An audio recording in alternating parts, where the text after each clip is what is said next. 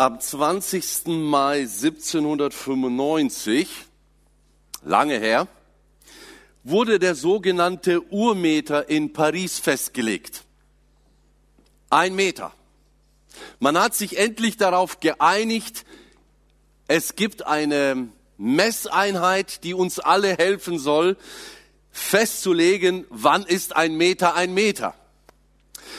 Es dauerte noch ein paar Jahre dazu, dann kam der zweite Urmeter und der war aus Titan. Bestimmte Lidierung sollte verhindern, dass unter Temperaturwechsel der Meter ein bisschen länger oder ein bisschen kürzer wird. Und seitdem ging das jahrhundertelang. Das war die Einheit, das war das Maß aller Dinge, das war etwas, woran man sich orientieren kann, das ist etwas, was zuverlässig war. Also auf gut Deutsch, das Maß aller Dinge. Und ich dachte, genau so könnten wir doch die Predigt heute nennen. Das Maß aller Dinge. Denn wenn wir über die Freundschaft reden oder nachdenken wollen, über die Urfreundschaft, eine der ersten tiefen, intensiven Freundschaften, die wir in der Bibel finden, dann ist es für mich wie so eine Urgeschichte, Urbeispiel. Und wir hörten letzte Woche schon einiges und ich möchte heute zwei weitere Aspekte hinzufügen. Ich möchte über die Grundlage einer Freundschaft reden und über die Sicherheit. Es gibt noch viel mehr Interessantes, aber das würden wir, glaube ich, zeitlich nicht packen. Gehen wir kurz in die Geschichte rein. Die Schlacht war gerade eben vorbei. Goliath ist besiegt. Es wird ruhig auf dem Schlachtfeld. Einige sind müde, gehen in ihre Zelte. Aber um den König herum, um Saul, versammeln sich die wichtigen Heerführer. Und sein Sohn Jonathan ist auch dabei, denn er war auch einer der Heerführer. Und jetzt sitzen sie und lauschen ganz gespannt zu.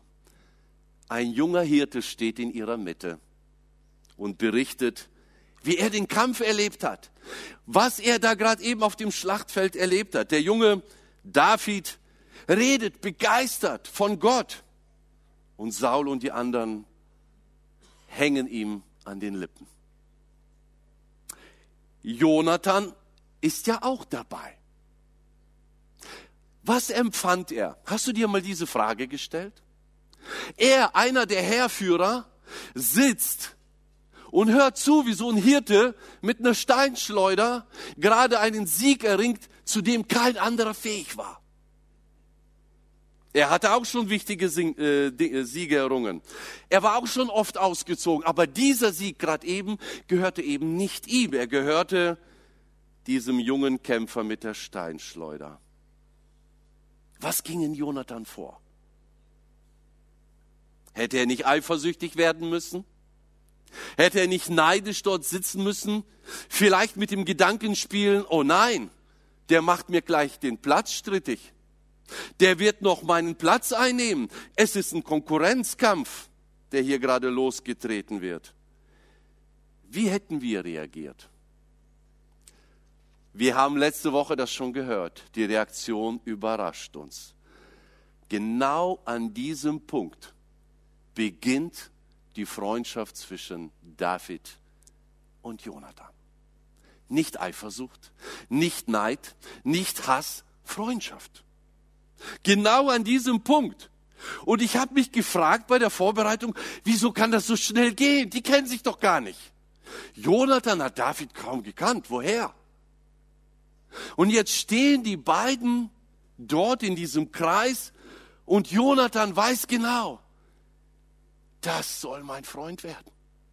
Den will ich als Freund haben. Und wir wissen, es begann auch eine gute Freundschaft. Aber warum? Was ist der Grund? Habe ich ja noch nicht gesandt, genannt.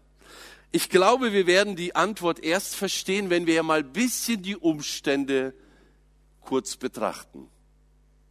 Jonathan lebt schon seit einigen Jahren keine gute Zeit. Es ist eine schwierige Zeit. Sein Vater ist ja der König Saul. Sein Vater hat sich immer mehr verändert.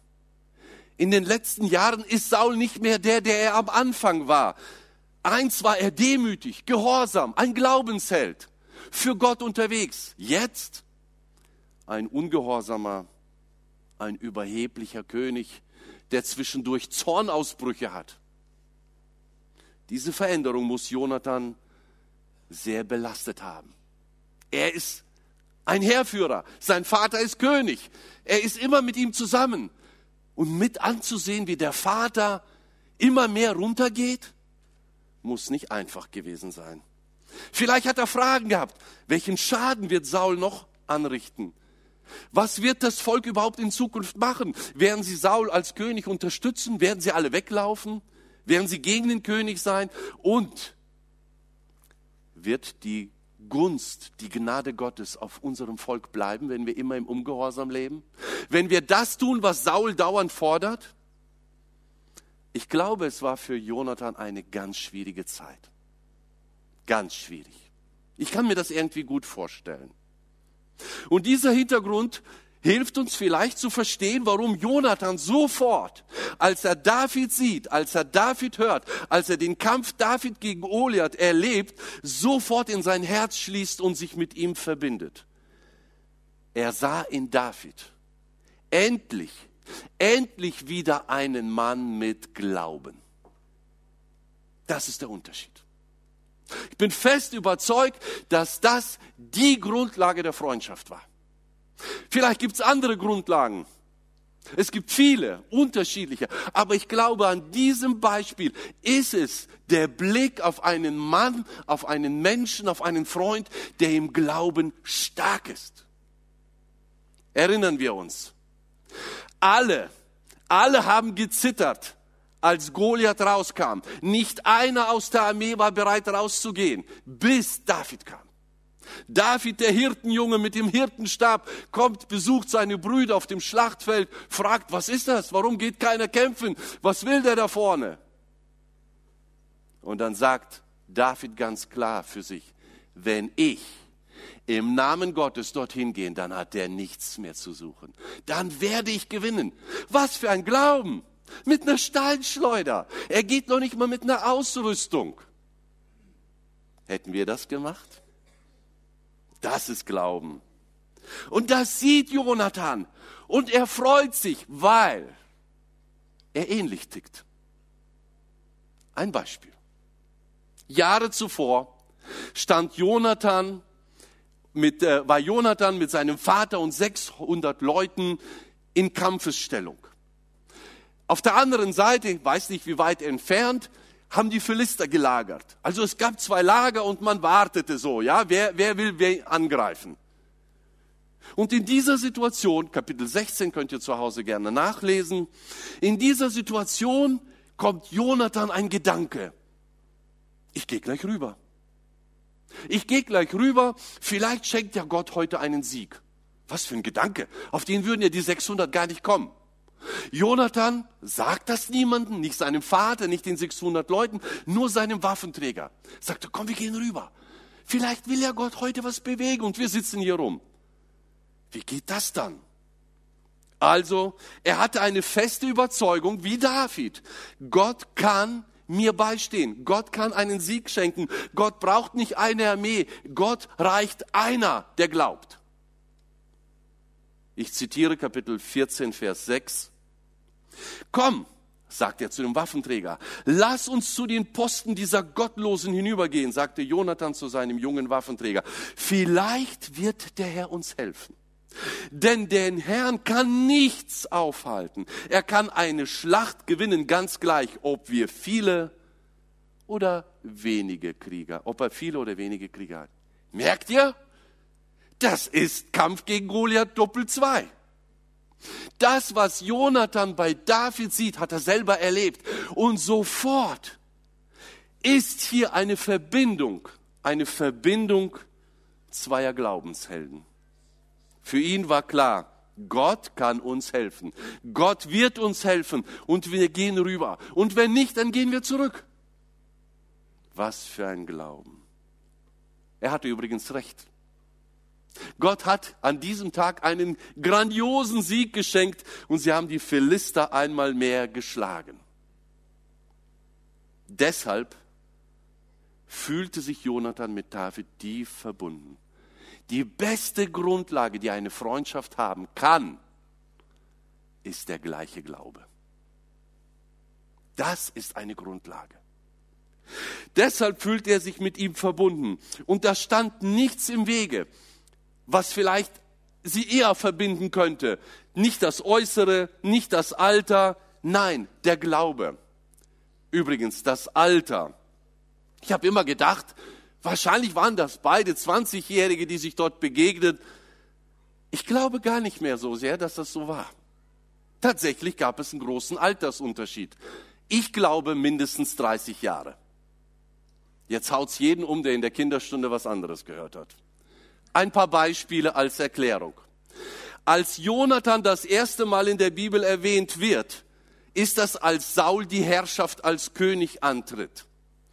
Wenn Jonathan als Heerführer erwähnt wird, muss er mindestens 20 Jahre alt sein. Vorher durfte man nicht in eine Armee, also mindestens. Saul regierte 40 Jahre, das wissen wir. Das heißt, Saul wurde letztendlich 60 Jahre alt, als er starb. Also Jonathan, als er starb, war Jonathan mindestens 60 Jahre alt, weil Saul 40 Jahre regierte. Mit 20 Heerführer mindestens 40 Jahre hat Saul regiert, also war Jonathan, als er und Saul starben, 60 Jahre alt. David war, als Saul starb, 30 Jahre.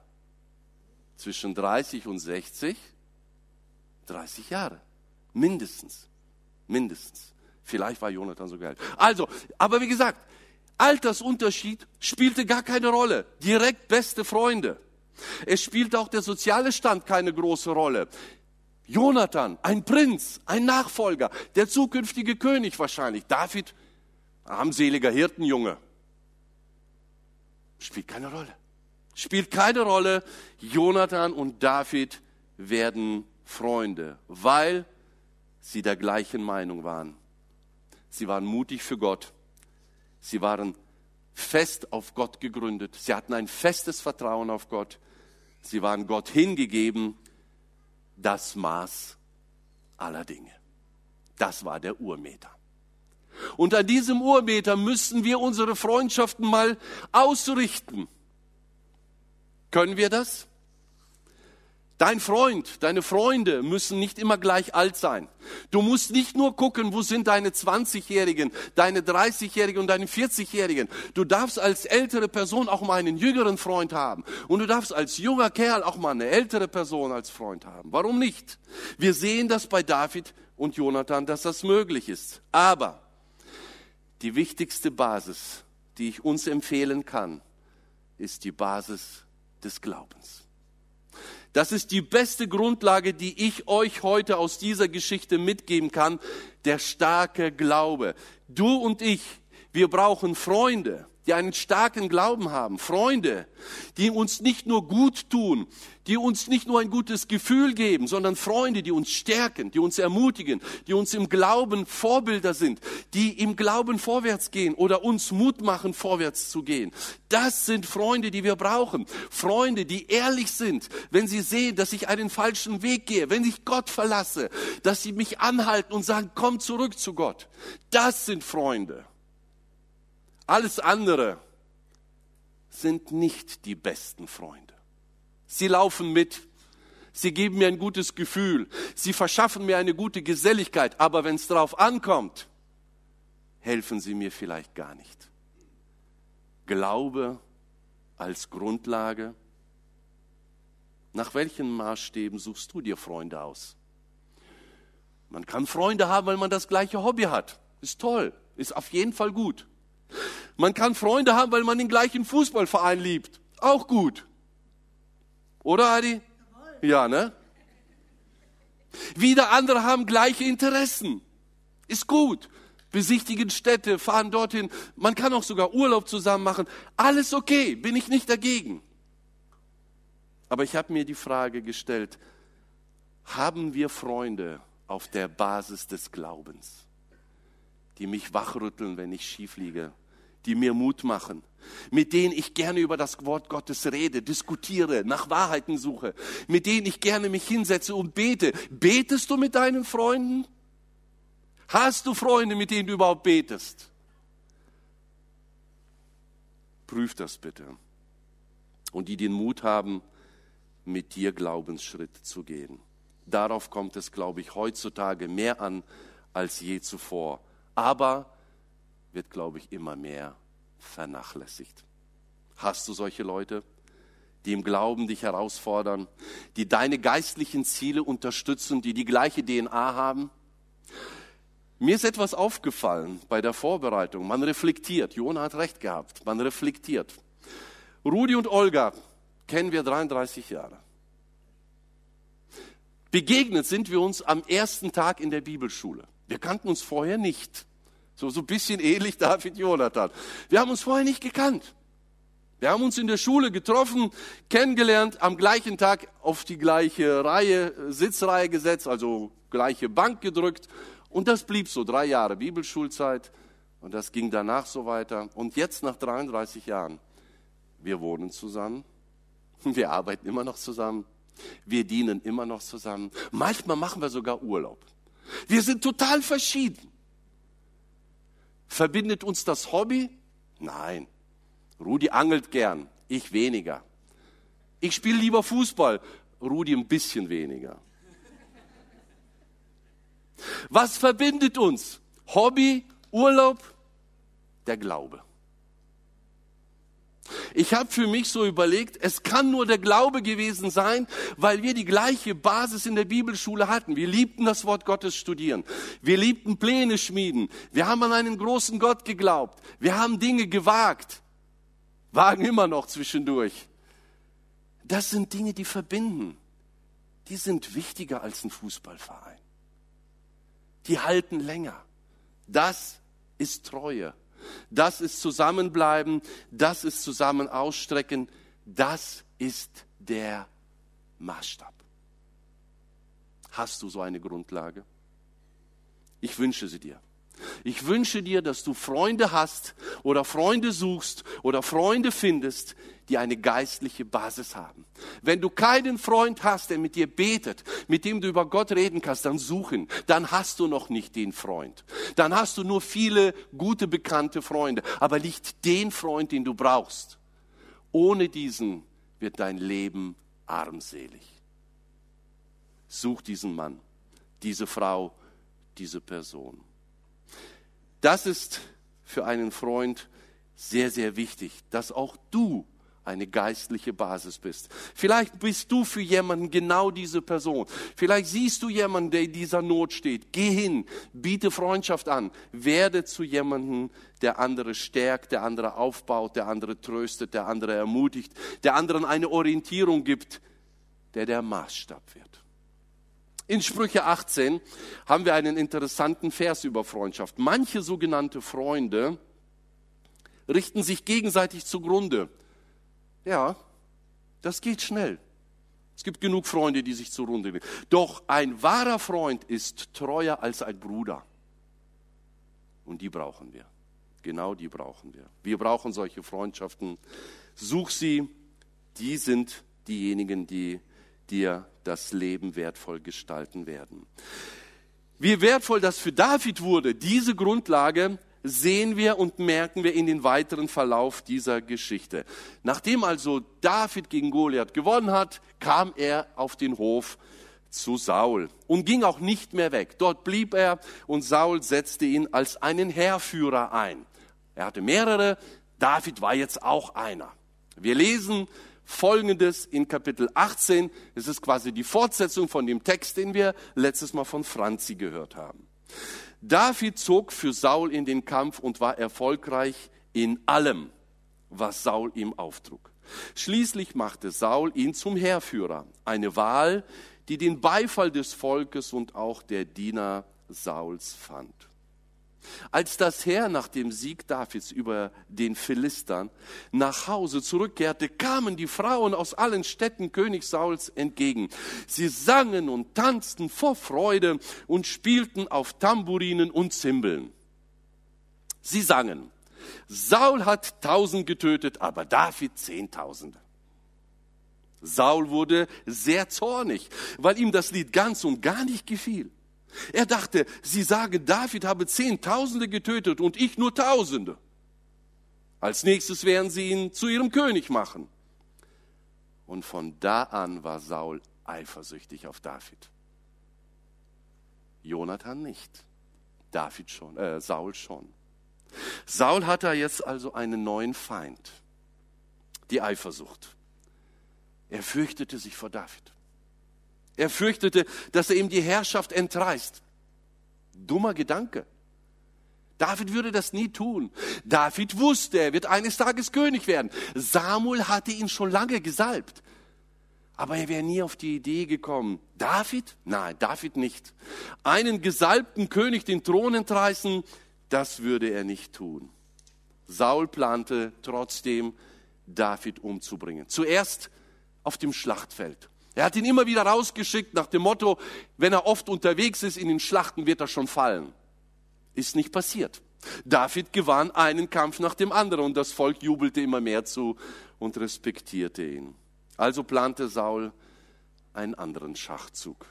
Er wollte alle seine Diener und seinen Sohn Jonathan in einem Komplott vereinen mit dem Ziel, David zu töten. Er plante also richtig einen Mord gegen diesen David. Stellen wir uns das mal vor. Wie ging es wiederum Jonathan, den besten Freund von David? Wie muss es ihm gewesen sein, wo er mitbekommt, hautnah, mein Vater, der König, will David mit aller Macht umbringen. Er versammelt alle unsere Obrigkeiten dort und will jetzt gegen ihn vorgehen. Es muss ihm wehgetan haben. Er muss in einem Konflikt gestanden haben. Was mache ich jetzt? Stehe ich zum Vater, zum König? Bleibe ich bei David, meinem Freund? Beiden wollte er loyal bleiben. Wie würde er sich jetzt entscheiden? Die Antwort steht in Kapitel 19. Saul sprach von seinem Sohn Jonathan und seinen Dienern offen davon, David zu töten. Doch Jonathan war Davids bester Freund. Deshalb warnte er ihn, mein Vater will dich umbringen, sagte er, nimm dich morgen früh in Acht und bleib im Versteck. Ich werde mit meinem Vater hinausgehen und auf dem Gelände, wo du bist, neben ihm stehen. Dann werde ich mit ihm über dich reden. Wenn ich etwas herausbekomme, werde ich es dir berichten. Jonathan setzte sich bei seinem Vater für David ein und sagte, der König soll doch wegen seinem Diener David keine Schuld auf sich laden. Er hat ja nichts getan. Im Gegenteil. Seine Taten nützen dir sehr. Er hat sein Leben aufs Spiel gesetzt und den Philister erschlagen. Durch ihn hat Jahwe Israel einen großen Sieg verschafft. Du hast es selbst gesehen und dich darüber gefreut. Warum willst du dich schuldig machen und einen Unschuldigen ohne Grund umbringen? Saul hörte auf Jonathan und schwor, so wahr Jahwe lebt, er soll nicht getötet werden. David, äh, danach rief Jonathan David und erzählte ihm alles. Dann brachte er ihn zu Saul und David diente Saul wie früher. Das war eine Sicherheit. Jonathan war Davids Sicherheit. Das ist der zweite Aspekt, den ich hier heute etwas unterstreichen möchte. Jonathan bezog eine Stellung. Er musste, er musste etwas tun und er entschied sich für David. Gegen seinen Vater. Und doch war er auch für seinen Vater in dem Moment.